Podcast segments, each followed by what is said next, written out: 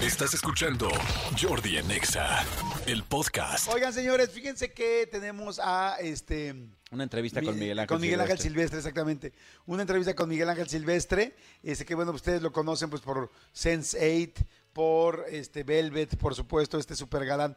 Don, ¿Qué era? Don Alberto. Don Alberto. Don Alberto en Velvet, tal. Así es que bueno, eh, le, le hice una entrevistita la semana pasada, especialmente para pasárselas hoy, para que sepan lo que viene. Está buenísima. Y esperen sorpresas porque próximamente estará también en YouTube. Sí, en mi canal de YouTube, ahí lo entrevistamos, estuvo buenísimo.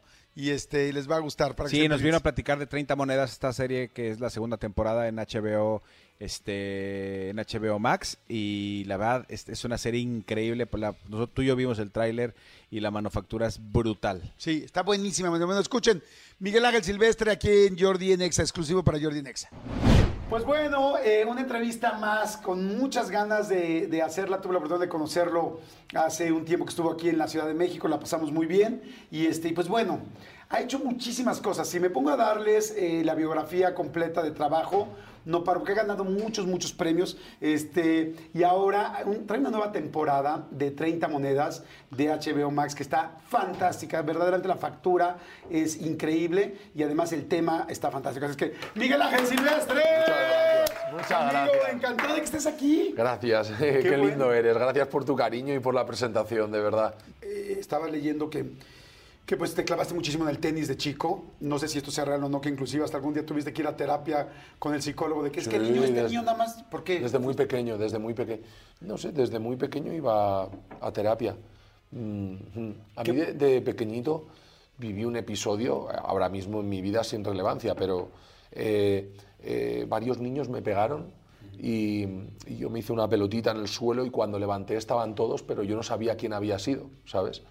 Y am, esto, ¿por qué te lo estaba contando? Ah, porque de, Porque- de chico de haber ido a la terapia desde muy chiquito. Ah, por sí, por eso, por eso, como que desde muy pequeño tenía como bloqueos y todo eso, sí. Ok. Eh, me da, tenía miedos, bloqueos y ante la violencia eh, me, me bloqueaba. Ok. Hasta una edad ya mucho más mayor que empecé a boxear. Ajá. Por eso adoro el boxeo, por ver a los boxeadores. Cuando veo a Canelo boxear y veo esa capacidad que tiene, esa serenidad que tiene para estar en el cuerpo a cuerpo, esa capacidad de leer cuando vienen los golpes, esa manera de fintar y que todo es precisión milimétrica, porque él cuando finta, el golpe pasa por aquí y es perfecto porque luego le viene el otro golpe, o sea, como no hace prácticamente esfuerzo. Cuando veo ese don que tienen algunos boxeadores, como es el claro ejemplo de Canelo, que tiene un don innato para la serenidad ante el estrés y la capacidad, los reflejos mezclados con la relajación, eh, se me cae la baba. Sí. Y yo es un trabajo que hice mucho, que en el boxeo tuve un gran, un gran maestro, ya no solo profesor de boxeo, sino un gran maestro, que me decía, abre los ojos, abre los ojos, ante los golpes, abre los ojos, porque yo los cerraba, ¿sabes? Los cerraba por ese episodio que viví. Claro. Entonces, era, me vino muy bien abrir los ojos todo el rato, estar en contacto con la violencia, aprender a verla, a entenderla, a ver qué sabor tenía, a aprender a relajarme ante A ese verla, estímulo, ¿no? No- a no- verla, no a quitarte. a verla.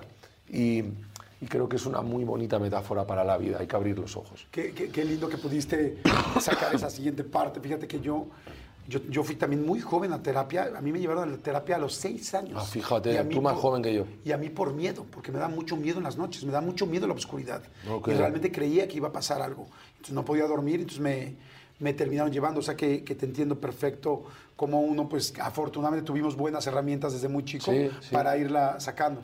Oye, ahorita que estábamos, que, que pensé en el miedo, este, vi el tráiler de la segunda temporada de 30 monedas. Qué cosa. Sí. O sea, me dio, me dio miedo, pero ganas Sí, de verla. sí, porque está increíble y estás fantástico y la producción es increíble. Es increíble. 30 monedas, ya mucha gente vio la primera temporada, pero ahora viene esta segunda temporada. Platícame un poco porque me sorprendió mucho Sí. el nivel de producción. Sí, ha subido muchísimo. Tuvo mucho éxito la primera temporada en todo el mundo, sobre todo en México.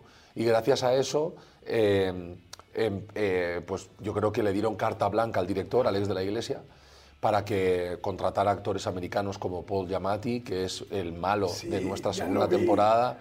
Y Y luego, lo que me gusta de 30 monedas es que al final es una, ese género fantástico, con lo cual es, una, es un miedo con el que no te terminas de identificar, pero tiene como muchos golpes de efecto.